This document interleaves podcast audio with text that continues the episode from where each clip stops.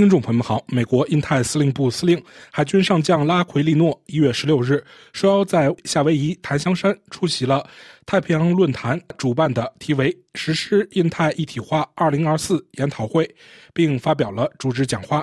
阿奎利诺当天在讲话开始时提到，过去美国三届政府的国防战略与国家安全战略都将印度太平洋视为最重要的战区，拥有最令人担忧的安全挑战。三届政府都是如此。话虽如此，但我认为可以肯定地说，这个战区以及其他战区的形势已经发生了巨大变化。我们所有人都应该对此感到担忧。我仍然要说，我们正处于二十年来，或者说我四十年的从军生涯中见过的最危险的时期。我在接手这份工作时就曾这么说过。然后乌克兰战争发生了，我又说了一遍，并不断强调形势正朝着错误的方向发展。之后，以色列发生了哈马斯袭击事件。所以，当你认为情况不会再过糟糕时，事实证明你错了。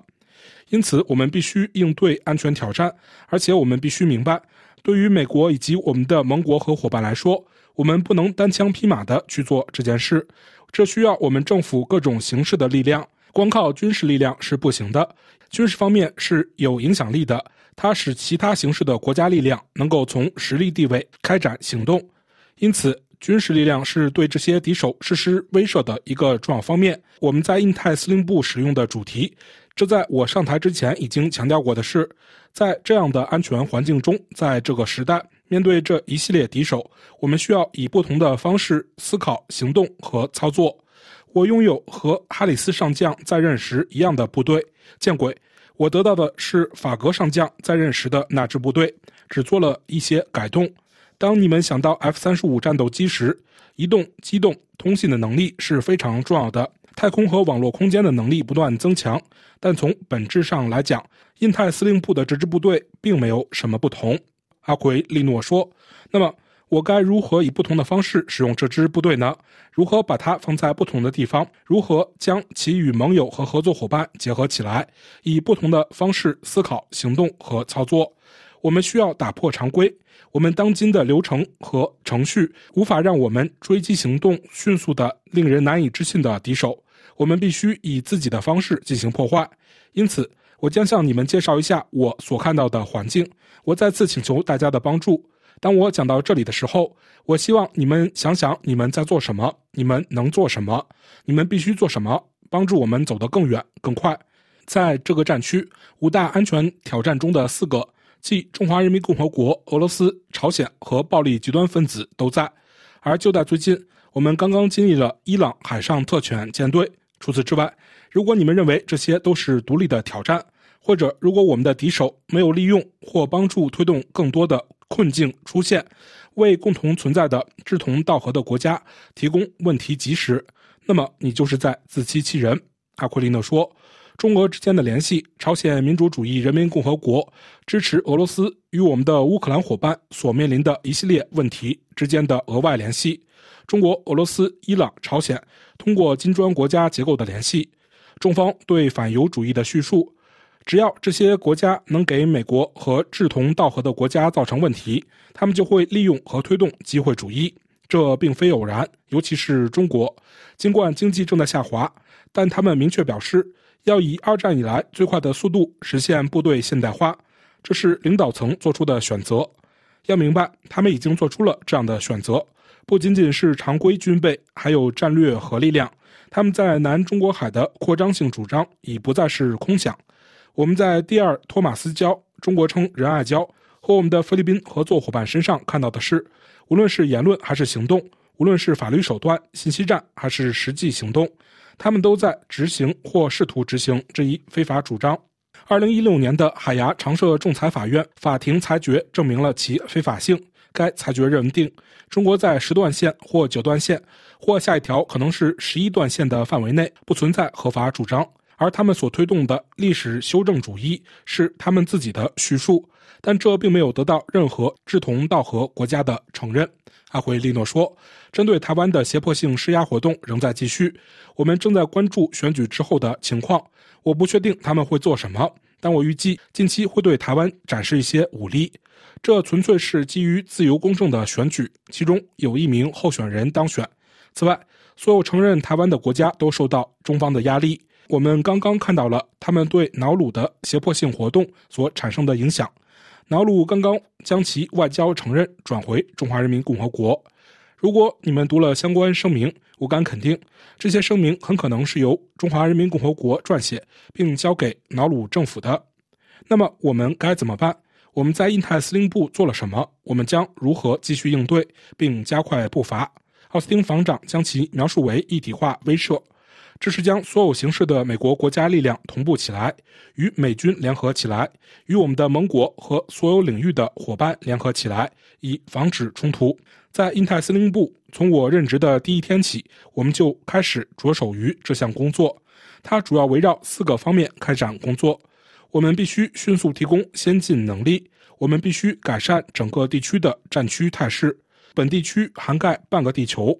我们必须与我们的盟国和伙伴一起，在空间和地点正确的摆好姿态。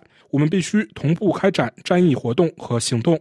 最后，可能也是最重要的是，我们要加强与盟国和合作伙伴的联系关系和互操作性。你们看到的所有中俄、中俄朝之间的工作，都是针对我们与志同道合的国家、盟国及合作伙伴之间的联系。阿奎利诺说。因此，在我介绍这些步骤时，请开始思考你们将在哪些方面提供帮助。首先是先进能力，我们必须在短期内保持推进和提高我们提供决策优势的能力。我们谈论决策优势，我是通过所谓弄瞎看到击杀的三维视角来捕捉的。因此，这些能力使我们有能力阻止敌手识别、瞄准和跟踪我们的任何部队。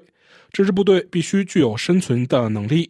敌手需要不掌握我们的空间、我们的部队或我们的活动在哪里进行。所谓看到的部分，持续作战空间感知，我们必须每时每刻都知道敌手的每支部队在何方。而击杀的问题就是网络和武器，让我能够关闭蓝色杀伤链，进行思考、点击和射击。阿奎利诺说：“我们必须能够将它们整合在一起。”我们正在努力提供的跨领域能力包括联合火力网络、印太司令部任务网络，之前我们称其为任务伙伴环境，还有太平洋多域培训和实验能力，以及所谓风暴破坏者，即我们的运动评估、规划和了解空间的能力。因此，这一系列能力是我三年来的一贯要求。这些能力不仅是印太司令部所需要的，也是所有作战指挥官所需要的。对任何敌手保持决策优势的能力，我认为是每个作战指挥官都想要和需要的。联合态势，奠定部队向前推进的能力，维持部队的军事力量，与盟国伙伴在其本土开展训练及行动的能力，这些都能提供所谓不对称优势。此外，这也是美国履行共同防御条约责任的需要。无论是我们在日本、韩国的态势。还是我们在菲律宾的强化防务合作协议的基地，或是在澳大利亚境内与我们的伙伴合作，所有这些地方，每一个国家都维护着你们的主权，这关系到我们应邀走到一起，相互协作，共同行动。阿奎利诺说：“我们是唯一一个能与我们的伙伴一起在高端作战中，针对所有领域开展行动的国家，并能在海下、海上、天空、陆地。”太空和网络空间，以敌手无法企及的方式同步实施这些行动，这意味着他们会输。我们的联合部队每天都在这样操练，我们的联合部队每天都在这样做，在本战区提供这些威慑效果。最后是拉拢我们的伙伴和盟国问题。美国印太司令部作战计划是三年前制定的，一切在执行中。我们的每一个盟国和伙伴都了解我们在做什么。为什么？何时何地？欢迎他们在任何时候加入我们。我们在整个战区发展，并增加了小型和多边行动，而不仅仅是由美军牵头。澳大利亚的塔利斯曼军刀联合军演，在澳大利亚同行的领导下，这种能力得到了极大扩展。我们与日本和韩国的三边活动，与泰国合作举行的金色眼镜蛇联合演习，与菲律宾的肩并肩联合军演。所有这些演习都得到了加强，而且几乎每一次演习都是由我们的盟国和伙伴与美国联合领导的。我们所处的位置比以往任何时候都不同。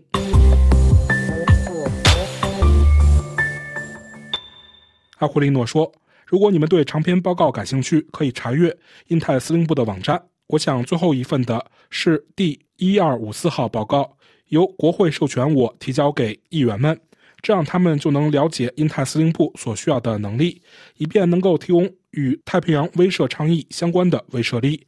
所以，我给你们提到了该问题。现在已经是第五个年头了。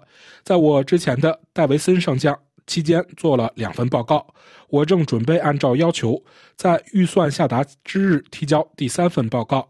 我们已经在五角大楼里与各部门主管和参谋部同步进行，因此报告的内容将是一致的。三年来，这份报告的一致性达到了百分之九十到百分之九十三。稍后，我想请你们帮我发表一下。阿奎利诺说：“我请你们走得更快。话虽如此，我也负有责任，让我告诉你们我们在印太司令部做了什么来加快速度。我想你们会发现，在一些地方，你们拥有真正的不可思议的能力来帮助我做到这一点。因此。”美国国防工业协会会议在这里的几个月前，即去年八月份，我们阐述了通过建立印太司令部下属的联合任务加速局。我想请罗布·莫里森先生站起来，我们给他鼓掌。他就在现场，他是一个很好的联络点，和 G 八和 K 博士一起提供可以交付的能力。联合任务加速局的目标是把我谈到的上述四种能力。即联合火力网络、印太司令部任务网络、太平洋多域培训和实验能力，以及风暴破坏者，把它们连接在一起，使四者能够相互连接。我们可以从架构中提高效率，这样就不会重复劳动，也不会为更多的事情来买单。阿奎利诺对与会者说：“来者不拒，我在寻求成熟的能力，而不是发展能力。这是为了在短期内交付联合火力网络。”我希望能在2024年交付1.0版本的原型，与坚强盾牌联合军演所绑定。从那时起，我希望扩大该项目的范围。我认为，对于之前谈到的适用于联合全域指挥控制的内容，我们认为这就是近期的样子，因为在中远期还有探讨和发展的空间。我的总部正在开展这项工作。其次，我们从第一天起就在努力确保战区的指挥和控制正确无误。我能进行控制，这是一个学习的环境。我们已经把它搬到了战地，因此，在我任职第一天起，我们就开始向支持与被支持的关系转变，以便在发生危机或冲突时，能够快速向联合特遣部队进行增援。在那之后的八个月内，我们开始分阶段在关岛组建联合特遣部队。最初是在关岛建立军事力量，这些力量就是关岛的防御体系。我确实有责任保卫祖国，而关岛就是祖国的一部分。我们还需要从关岛动用进攻能力。听众朋友们，感谢您的收听，也感谢毕助力的技术合作。请在我们的英泰纵览栏目中查看本期节目的详细内容。